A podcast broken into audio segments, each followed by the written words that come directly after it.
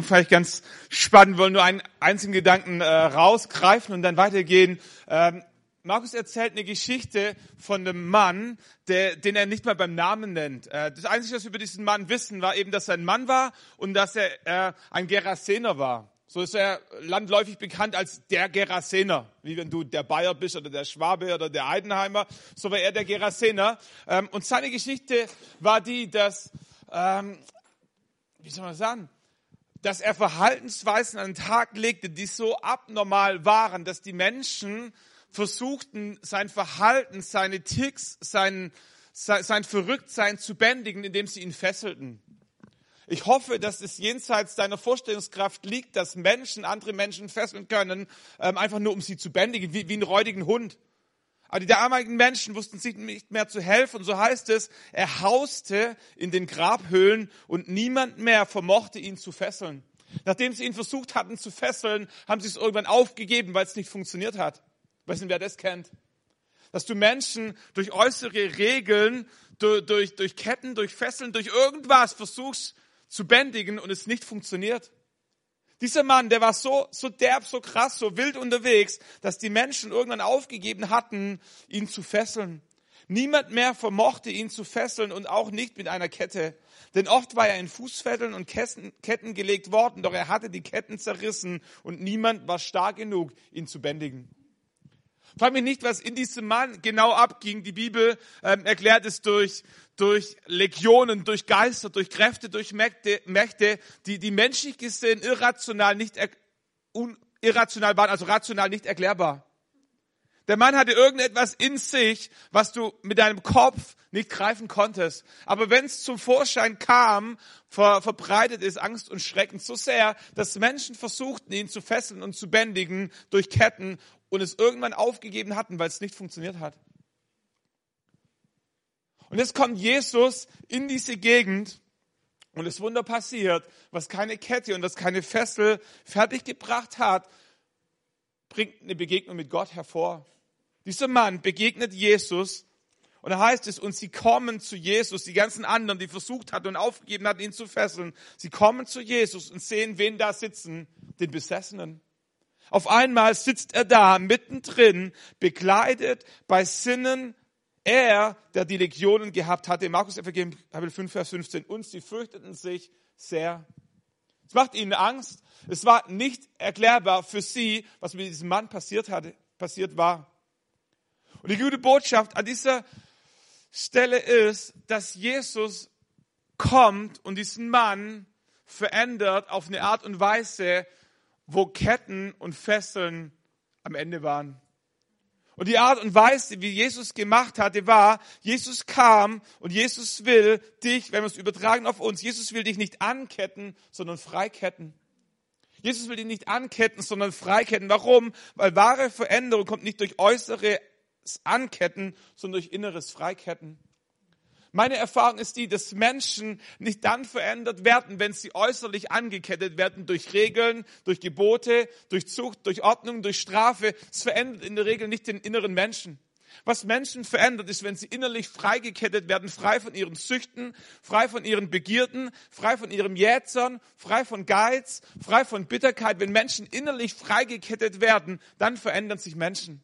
Und genau dazu ist Jesus gekommen in diese Welt, um Menschen nicht äußerlich anzuketten, sondern innerlich freizuketten.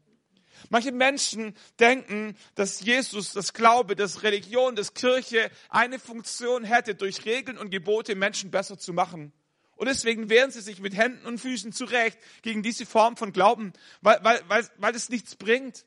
Weil es, weil es kein Mensch haben möchte. Niemand möchte durch äußere Ketten zu etwas gezwungen werden, was er innerlich nicht bejahen kann. Aber die gute Nachricht ist, dass Jesus nicht gekommen ist in diese Welt, um Menschen äußerlich anzuketten, sondern Jesus ist gekommen in diese Welt, um Menschen innerlich freizuketten.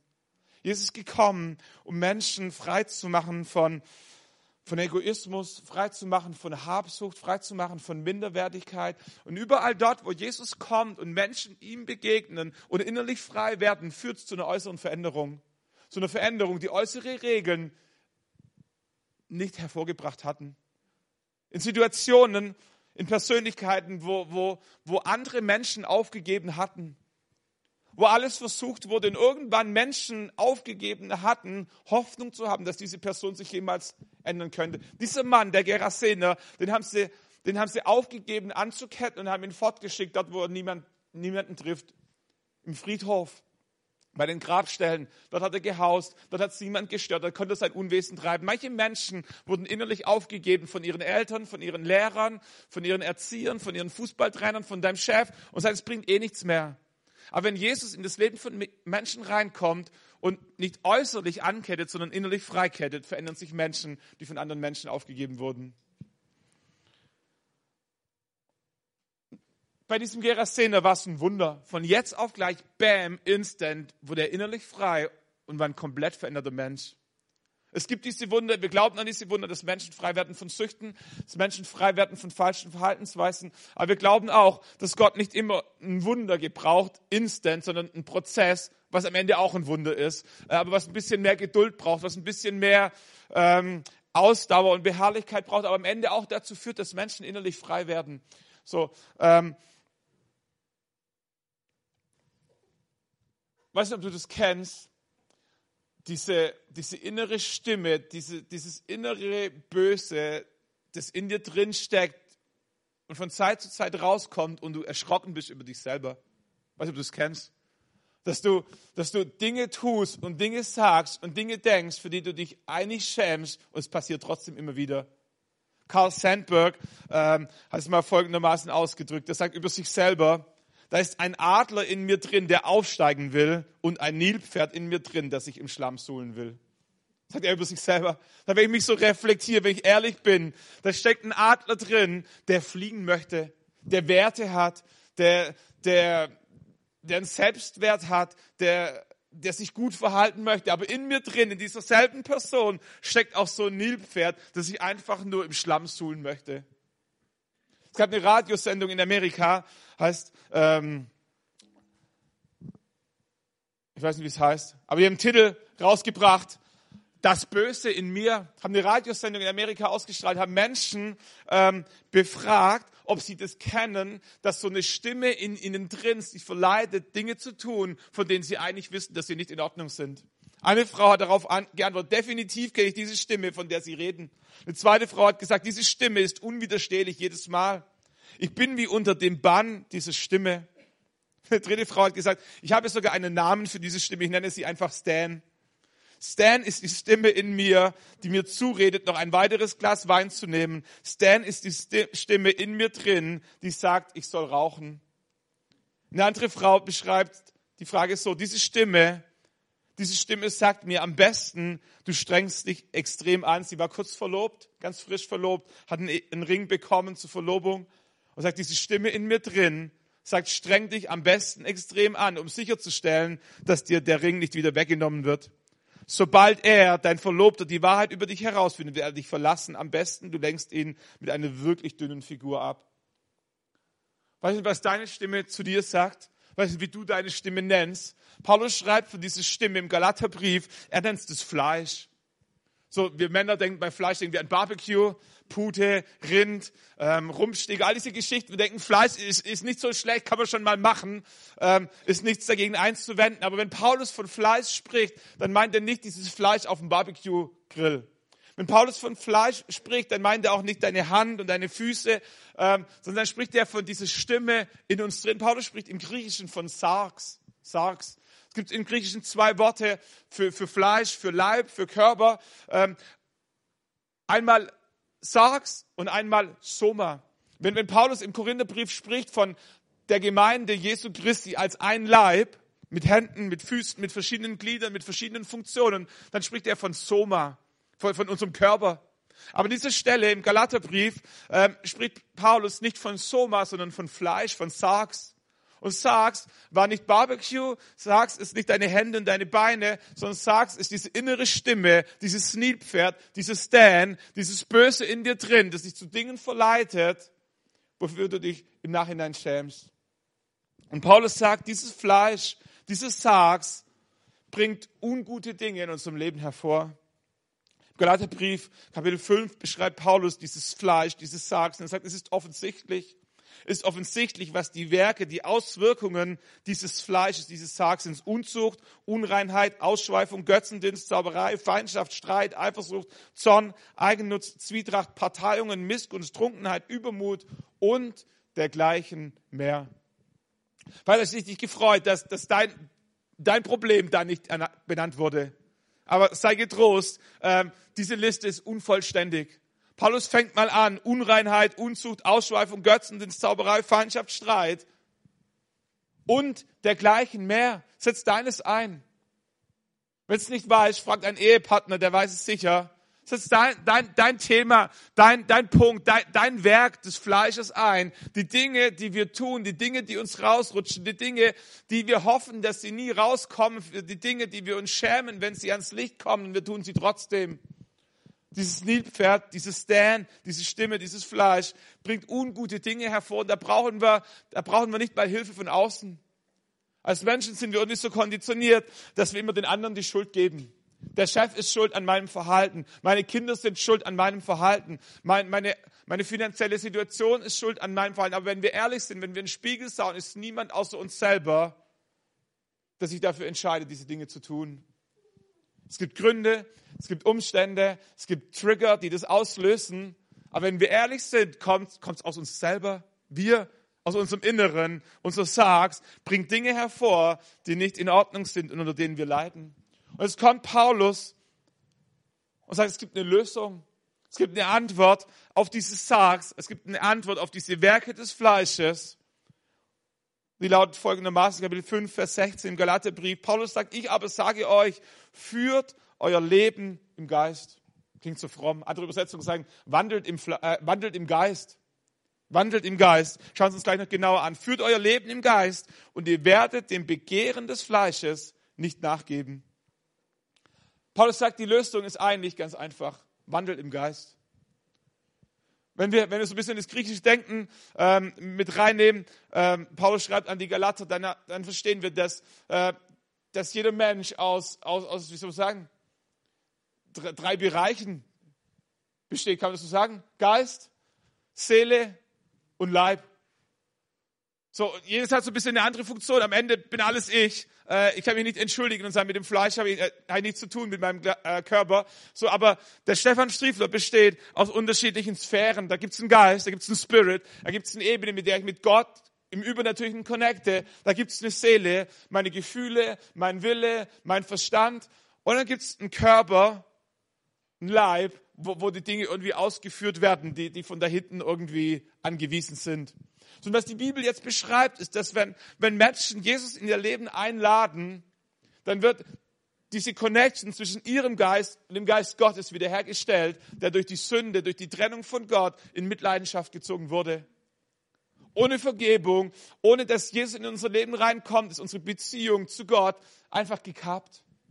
Aber in dem Moment, wo wir Jesus in unser Leben einladen, wird diese Trennung wieder, wieder aufgehoben und unser Geist kann mit Gottes Geist connecten von jetzt auf gleich.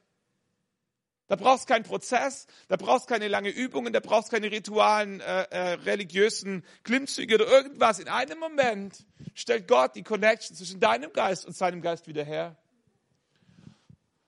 Und auf der anderen Seite wundern wir uns, wie es sein kann, dass Paulus beschreibt, ist jemand in Christus, ist er eine neue Kreatur, das Alte ist vergangen, Neues ist geworden. Und wir schauen uns an, unseren Leib, unseren Körper und denken, irgendwie, irgendwie hat es nicht funktioniert, irgendwie ist es nicht angekommen. Und der Grund, warum es nicht ankommt, ist in aller Regel die Seele, die da irgendwie dazwischen steckt. Die Seele, mit ihren alten Erinnerungen, mit ihrer alten Prägung, mit ihrer Kindheit, mit ihren Verletzungen, mit ihrem äh, verzerrten Bild von Gott, mit all diesen Dingen steht wie eine Blockade zwischen, zwischen unserem Geist, der mit Gott connected ist, unserem Leib und unserem Körper, der eigentlich das Gute tun will, aber es doch so oft nicht tut, weil, weil die Seele zwischendrin auf ungute Art und Weise dazwischen funkt. Könnt ihr euch so ein bisschen das vorstellen, wie, weiß, habt ihr einen Fernseher zu Hause? Wahrscheinlich schon, oder? Ich weiß, ich bin, bin kein Fernseh- und Radiotechniker, ich kenne mich aus. Ich, ich weiß nur, wie es, funktio funktioniert, wenn es funktioniert. So, aber wenn ich es richtig verstanden habe, gibt es irgendwo eine TV-Station. Irgendwo gibt es einen Sender egal welchen du, du eben nimmst. Und dieser Sender sendet die meisten permanent 24-7. Rund um die Uhr wird irgendein Programm ausgestrahlt. Wenn du zu Hause deinen Fernseher anmachst und den richtigen Kanal machst, dann kannst du das empfangen, was die Jungs da drüben senden. Vorausgesetzt, dein Receiver in der Mitte funktioniert, wie er soll. Aber kennt ihr das? Wenn, wenn Störungen gibt, wenn, wenn dein Bild verzerrt ist, wenn es nicht ankommt, wenn ohne die Farben nicht passen, wenn, wenn irgendwas einfach kein klares Bild gibt. Und die erste Reaktion ist immer die Idioten beim Sender. Wieso kriegen die das Bild nicht gescheit geliefert? Aber in aller Regel, wenn es eine Störung gibt, manchmal liegt es auch am Sender, aber in der Regel liegt es nicht am Sender. Meistens ist irgendwas mit dem Receiver nicht in Ordnung. Und du brauchst einen Fachmann, der deinen Receiver so einstellt, dass der Receiver sauber empfängt und weiterleitet. Da können die auf Full HD irgendwas senden. Wenn dein Receiver nicht funktioniert, kommt hier, kommt hier nur verzerrtes Bild bei raus. Und es ist die Geschichte von ganz, ganz vielen Menschen, die mit Gott unterwegs sind, die Jesus in ihr Leben eingeladen haben und auf einmal der Geist, ihr Geist mit Gottes Geist connected und Gott sendet und sendet und sendet. Und es ist großartig und es funktioniert. Es funktioniert von jetzt auf gleich.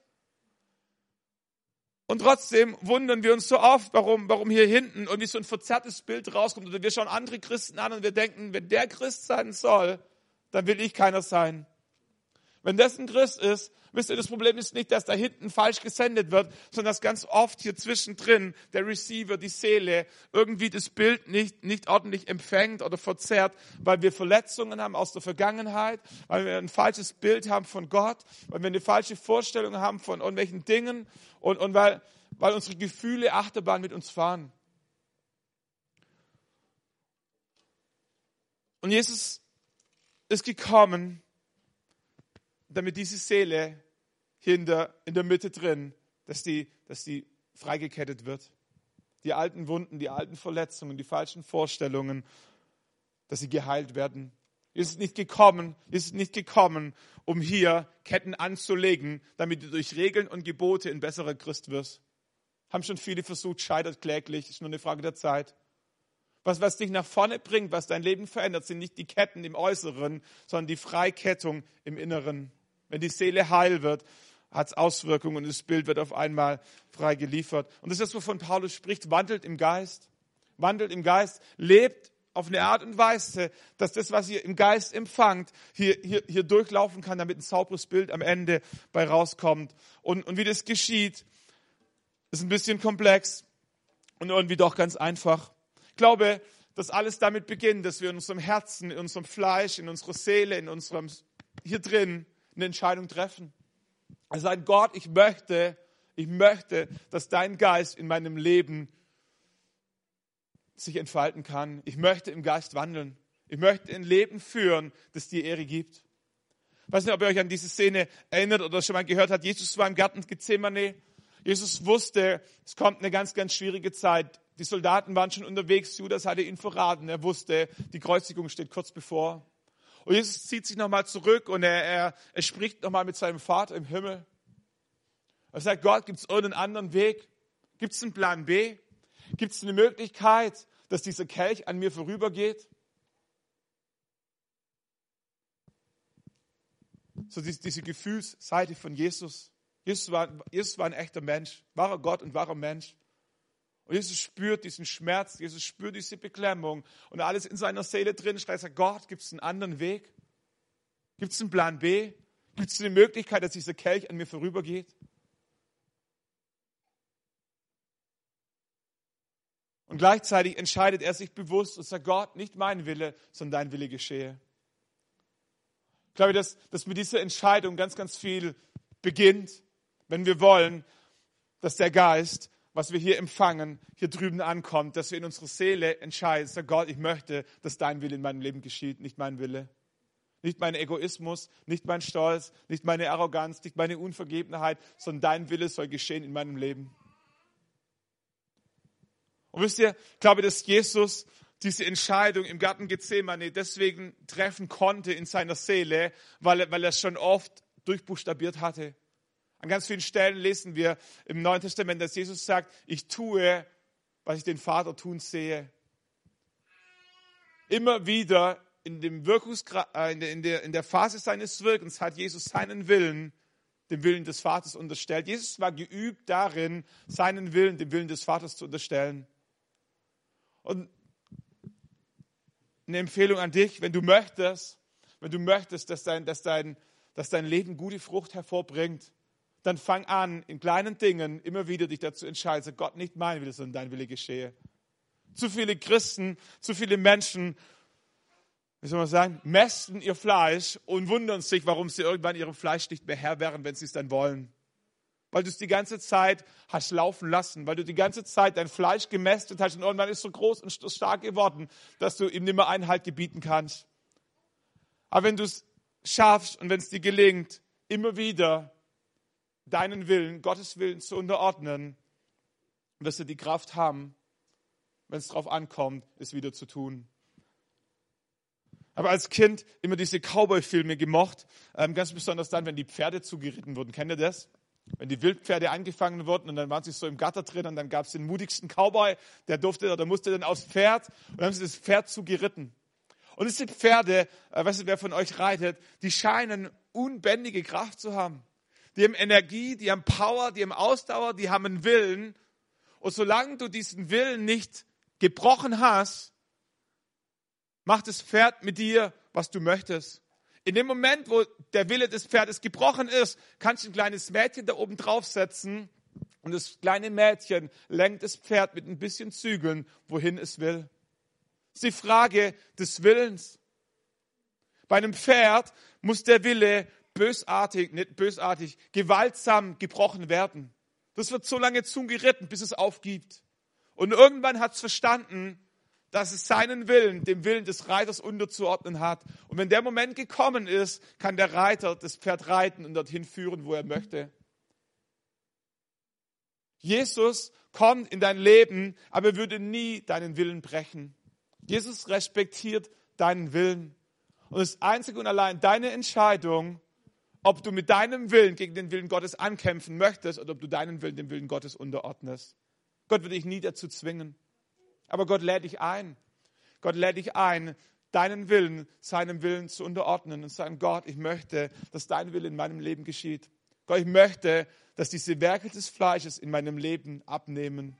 Ich möchte, dass meine Ehe, dass meine Kinder, dass meine Arbeit, dass meine Freunde nicht, nicht unter diesem Fleisch in mir drin leiden, das ich nicht im Griff habe. Sag Gott, ich möchte meinen Willen, deinem Willen unterordnen. Ich bitte dich darum, mir zu helfen, dass, dass, dass die Signale des Geistes, die ich empfange, auch wirklich am Ende ankommen und nicht von meinem Dickkopf und meiner Sturheit und von meiner Bitterkeit verfälscht werden. Das ist eine Entscheidung.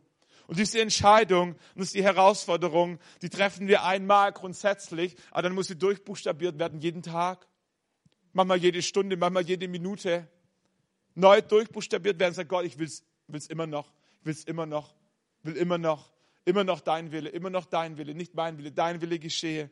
Jesus beschreibt es im Lukas Evangelium Kapitel 9, Vers 23 folgendermaßen, da sprach er, Jesus zu allen, wer mir nachfolgen will, der verleugnet sich selbst und nehme sein Kreuz auf sich täglich und folge mir nach. Jesus sagt, wer mir nachfolgen will, der verleugnet sich selbst, der nehme sein Kreuz auf sich und er folge mir nach täglich. Dieses Kreuz auf sich zu nehmen, war ein Symbol.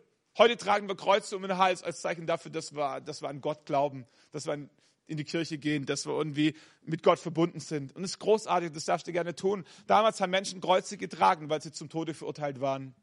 Jesus trug sein Kreuz nach Golgatha, weil er dort oben gekreuzigt werden sollte. Wer immer ein Kreuz trug, signalisierte für sich und für alle drumherum, ich bin zum Tode verurteilt. Irgendwas wird gleich sterben. Und Jesus verwendet dieses Bild und sagt, wer mir nachfolgen will, der nehme sein Kreuz auf sich. Als Bereitschaft dafür zu sagen, Gott, alles in mir drin, was dich nicht meinen, darf sterben. Alles in mir drin, was keine gute Frucht hervorbringt, darf sterben. Ich glaube, das ist die Art und Weise, das ist der Weg, äh, wie wir die Werke des Fleisches aus unserem Leben rausbekommen, indem wir immer wieder das Fleisch, diese Stimme, dieses Nilpferd, dieses Stan in uns drin sterben. Und die Art und Weise, wie wir es tun, ist, indem wir, indem Gott uns in Situationen reinstellt, die uns herausfordern, aber uns die Chance geben, uns zu positionieren. Wir haben in Nördlingen unser Gemeindehaus umgebaut, sind seit zwei Jahren fertig, was extrem cool ist. Ähm, aber zwei, zwei Jahre lang waren wir jeden Samstag auf dem Bau, manchmal auch unter der Woche. Und die härteste Zeit in dieser ganzen Geschichte war nicht die Diskussion mit den Architekten, nicht die Diskussion mit den Handwerkern, nicht die Verzögerung, es waren auch nicht die Finanzen, die immer teurer geworden sind. Die größte Herausforderung für mich in dieser Zeit als Pastor war, am Samstagmorgen auf der Baustelle zu sein und es war noch keiner da. Und du stehst da ganz alleine und du hast keine Ahnung, kommt noch irgendjemand zum Helfen. Und die ersten fünf Minuten sind ganz okay. Die nächsten fünf Minuten sind, du schaust mal rum, du guckst so, was können wir machen und so und so weiter und du hoffst, dass jemand kommt. Aber irgendwann nach einer halben Stunde, nach einer Stunde, wenn immer noch keiner gekommen ist und du immer noch alleine und irgendwann fängst du an zu arbeiten, denkst dir, dann mach ich halt alleine und dann stehst du da und du schraubst unter hier Rigipsplatten dran und du plagst dich und du, und dein Fleisch in dir drin schreit und sagt, soll ich sagen? Nicht, ob man das auf einer Kanzel sagen darf. Erkenne das? Du stehst da und denkst dir, ihr Idioten, ihr, ihr, habt, ihr habt mich nicht verdient. Sucht euch einen anderen Pastor, sucht euch einen blöderen. Wer, wer bin ich? Wer bin ich, dass ich hier euer Gemeindehaus baue? Ich bin auch nur, bin auch nur ein Mensch. Ich habe auch eine Familie. Meine Predigt ist noch nicht fertig. Ich habe mir das so oft an diesem Samstagmorgen überlegt, ob ich am nächsten Sonntag in die Gottesdienst komme und eine Predigt halte oder ob ich einfach sage, ihr habt es nicht verdient. Bleibt zu Hause. Predigt euch selber. Lasst euch was einfallen. Wer bin ich überhaupt? Wie ich irgendwann verstanden habe, dass diese Herausforderung, diese Challenge in mir drin eine Chance ist, mein Fleisch zu kreuzigen, meinen Stolz zu töten und eine willentliche Entscheidung zu treffen und zu sagen, Stefan, ich tue es nicht für die Menschen, ich tue es nicht für die Anerkennung, ich tue es nicht für Lob, ich tue es nicht, um gesehen zu werden, ich tue es einfach nur, weil es getan werden muss und weil es im Reich Gottes dient. Und wenn es mein Vater im Himmel sieht, ist es genug. Ist es genug. Und es ist ein Kampf, dieses Fleisch in dir drin zu töten, jeden Tag. Aber Gott gibt dir Möglichkeiten, dich herausfordern, um dir eine Chance zu geben, dein Fleisch zu töten. Gibt es Menschen, die ungeduldig sind? Habe festgestellt, die ungeduldigsten Menschen müssen meistens am meisten warten. Weil Gott dir eine Chance geben möchte, deine Ungeduld zu töten. Und du stehst da und du wartest und du wartest und du wartest und du wartest. Und es ist die Chance, die Gott dir gibt, deine Ungeduld zu bändigen. Bitterkeit, eine der schwierigsten Situationen empfinde ich für Menschen, ist Menschen zu vergeben, die ihnen Unrecht getan haben und nicht um Entschuldigung bitten. Und dein Fleisch steht auf und sagt, es ist ungerecht, er hat Strafe verdient, die Polizei müsste kommen, müsste aus der Gemeinde rausgeschlossen werden, Menschen müssten ihn, ihn ausgrenzen und, und was uns alles einfällt und was wir ihm alles sagen wollen. Und Gott gibt dir eine Chance, dein Fleisch zu töten, indem du ihm trotzdem vergibst. Indem du ihm trotzdem vergibst. Und immer wieder schenkt Gott uns diese, diese Gelegenheit in unserem Leben, wo wir unser, äh, unser Fleisch kreuzigen dürfen. Aber es ist nicht einfach. Freitag vor einer Woche hat, hat meine Frau äh, einen richtig krassen, heftigen Autounfall gehabt. Manche von euch, euch haben es gleich mitbekommen. Sie ist, sie ist auf der Landstraße gefahren von einem Dorf zum anderen, gar nicht lange Strecke, wollte die Kinder zu den Royal Rangers, äh, Rangers bringen. Ähm, und sie fährt so mit 100 auf der Landstraße und sagt, wir waren so fröhlich, wir haben gesungen und wir haben Spaß gehabt und wir haben gelacht. Serena, unsere Große, ist vorne neben dran gesessen, der Samuel, unser Vierjährige, hinten drin. Ähm, so, und sie sind so gefahren und seit wie wir so fahren, ohne dass wir es wahrnehmen. Ich kann dir nicht mehr sagen, wo er herkam. Steht von links kommend auf einmal ein VW-Transporter direkt vor ihr auf der Straße. Wollte die Straße kreuzen, also nicht einbiegen, sondern einfach nur kreuzen. Zehn Meter über die Straße. Ein, 17-jähriger Junge, VW-Transport. Und meine Frau sieht das Auto und sie sagt, ich habe keine Ahnung, ob ich noch gebremst habe oder nicht und rast voll in das Auto rein einen Schlag, die Bilder im Nachhinein gesehen. Und du kannst dir nicht vorstellen, dass, dass man aus so einem Auto, dass, dass man da heile rauskommen kann.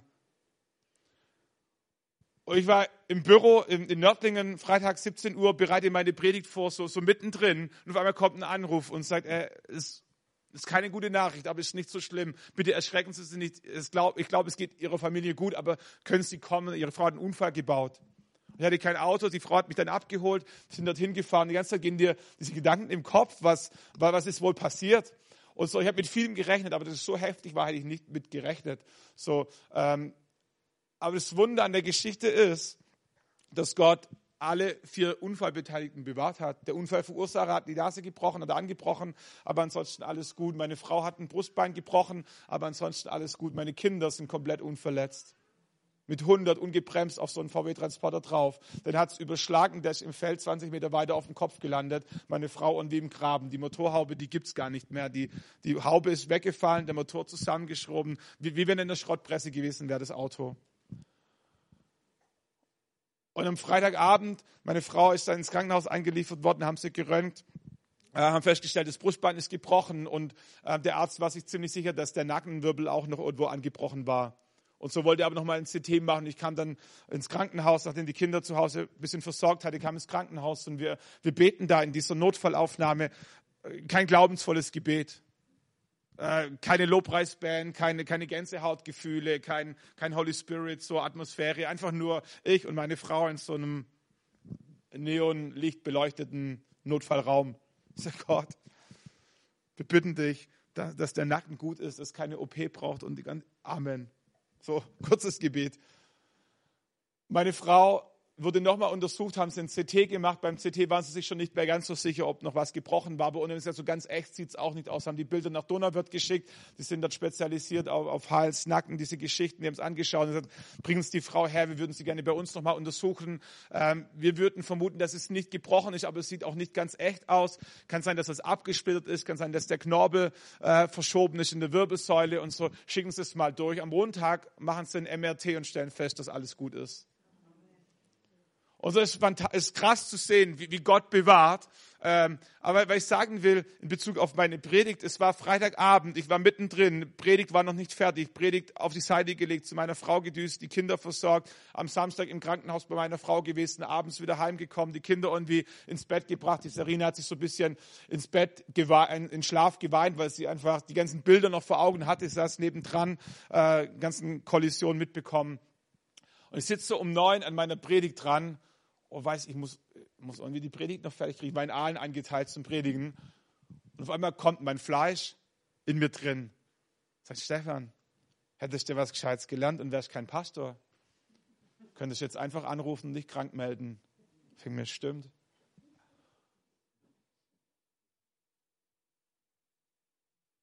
Und das Fleisch steht auf und sagt, die Armen und wie ungerecht.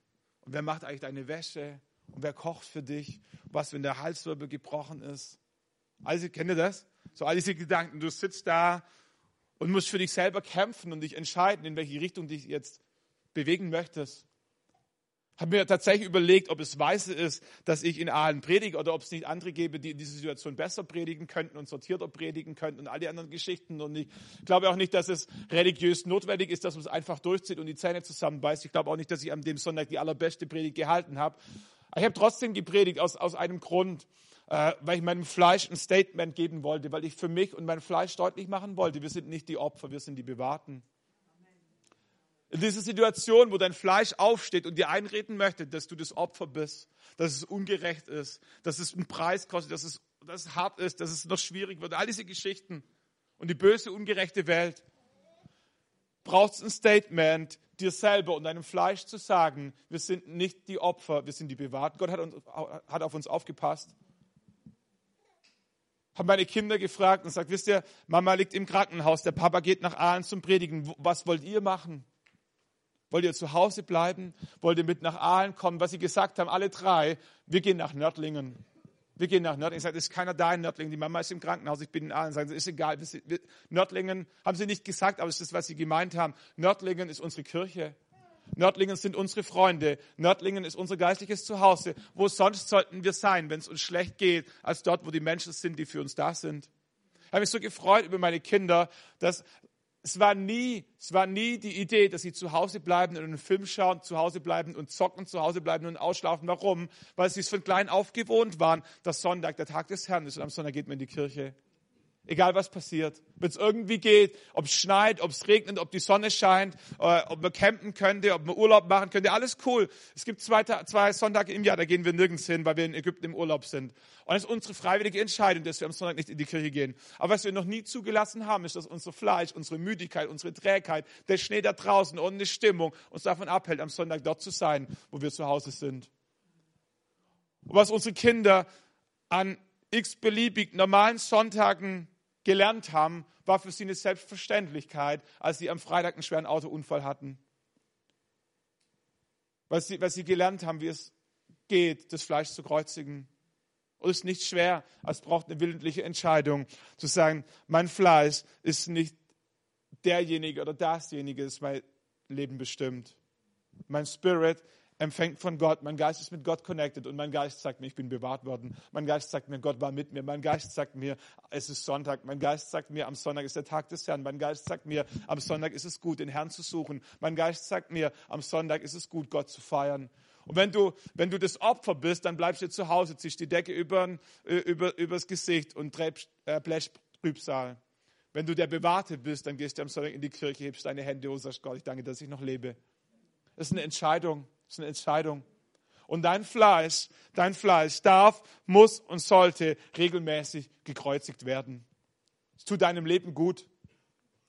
Was wir verstehen müssen, ist, dass wir zu oft versuchen, die Werke des Fleisches zu kreuzigen.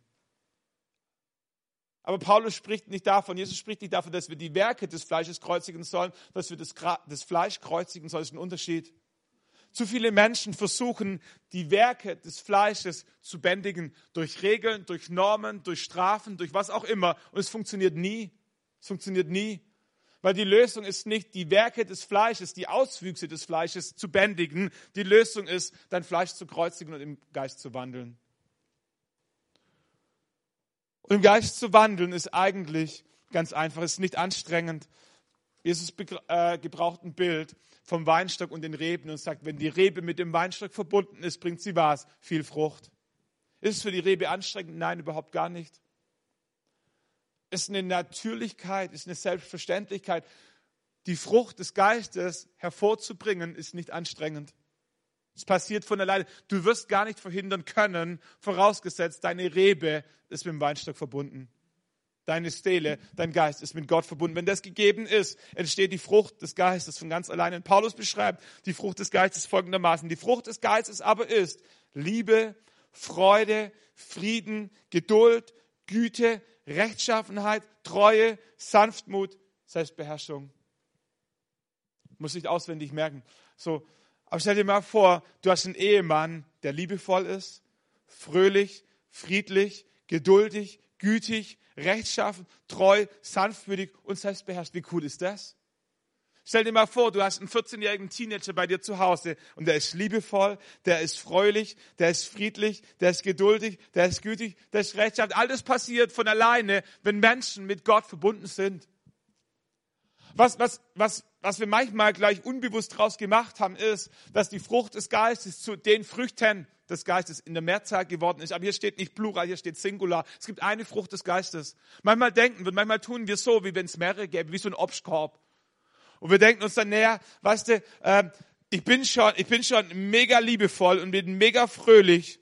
Ich bin nicht so treu, bin auch nicht sehr geduldig. Aber es macht ja nichts, weil ich gleich's ja aus mit ganz viel Liebe und mit ganz viel Freude. Kennt ihr solche Menschen? Die ihren Jätzern, die ihren Geiz, die, ihre, die ihren Egoismus damit entschuldigen, dass sie an einer anderen Stelle aber überdurchschnittlich fleißig sind, fröhlich sind, geduldig sind. Aber es ist nicht das, wovon Paulus hier schreibt. Paulus spricht, es gibt eine Frucht des Geistes, nicht ein Obstkorb. Es ist nicht deine Entscheidung zu entscheiden. Das heißt, oh, das eine, Freude fällt mir leicht, ähm, gütig können andere sein. Kennt ihr das? So Paulus schreibt, es gibt eine Frucht des Geistes und diese Frucht gibt es entweder in deinem Leben oder sie gibt sie nicht. Und da ist egal, ob du Italiener bist und ein bisschen temperamentvoller, ob du Mexikaner bist, ob du Deutscher bist, ob du Schwabe bist, völlig Wurst. Es gibt eine Frucht des Geistes, die Gott in deinem Leben zum Vorschein bringen möchte. Und die inkludiert Liebe, Freude, Frieden, Geduld, Güte, Rechtschaffenheit, Treue, Sanftmut, Selbstbeherrschung. Als ein Paket. Ist weniger wie ein Obstkorb, wo du dir raussuchen kannst, sagst, oh, die Ananas nehme ich mit rein, die Kiwi brauche ich nicht, und so noch eine Banane dazu und eine Traube und so, dann passt's. Das ist nicht das Bild, das Paulus hier malt. Paulus malt vielleicht eher ein Bild von wie eine Rose, die besteht aus verschiedenen Blütenblättern. Es gibt eine Rose. Und du jetzt kommst und sagst, die Güte brauche ich nicht und die Barmherzigkeit brauche ich nicht und die Großzügigkeit und Treue wird auch überbewertet, dann reißt du Stück für Stück diese Blütenblätter aus und am Ende bist du eine Rose mit zwei Blütenblättern. Fröhlichkeit und Geduld. Das ist keine schöne Rose. Was Jesus in deinem Leben hervorbringen möchte, ist die Frucht des Geistes in Vollständigkeit, komplett. Und es geschieht dort, wo wir mit Gott in Kontakt sind, dort, wo wir im Geist wandeln, wo wir ein Leben führen im Geist, wo wir mit Gott verbunden sind. Es sind nicht die äußeren Regeln. Davon möchte Gott dich frei ketten.